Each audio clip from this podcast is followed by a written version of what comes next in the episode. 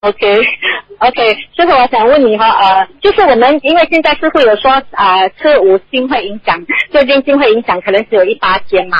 那现在我们佛堂有进来的同修哈，我们在教他念经跟功课功课表哈，需要注明说啊、呃不要吃五星嘛，因为有些同修说可能会影响他们不敢念经了。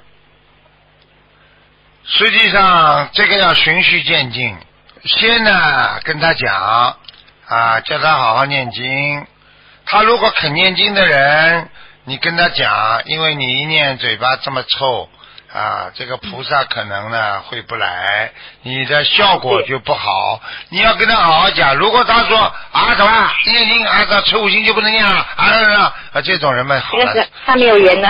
没有人对呀、算了。啊，弟这子种弟子都是会劝他们说，尽量能吃素最好啦，那不要杀生了，那那吃五星也会影响效果，护法真的。对啊，你归你讲清这样楚。讲没有错哈。你归啊你讲清。我楚，对不对啊？不要讲的太、嗯太严重就可以了嘛。对对对，哎呀我说你们尽量能啊吃最。好。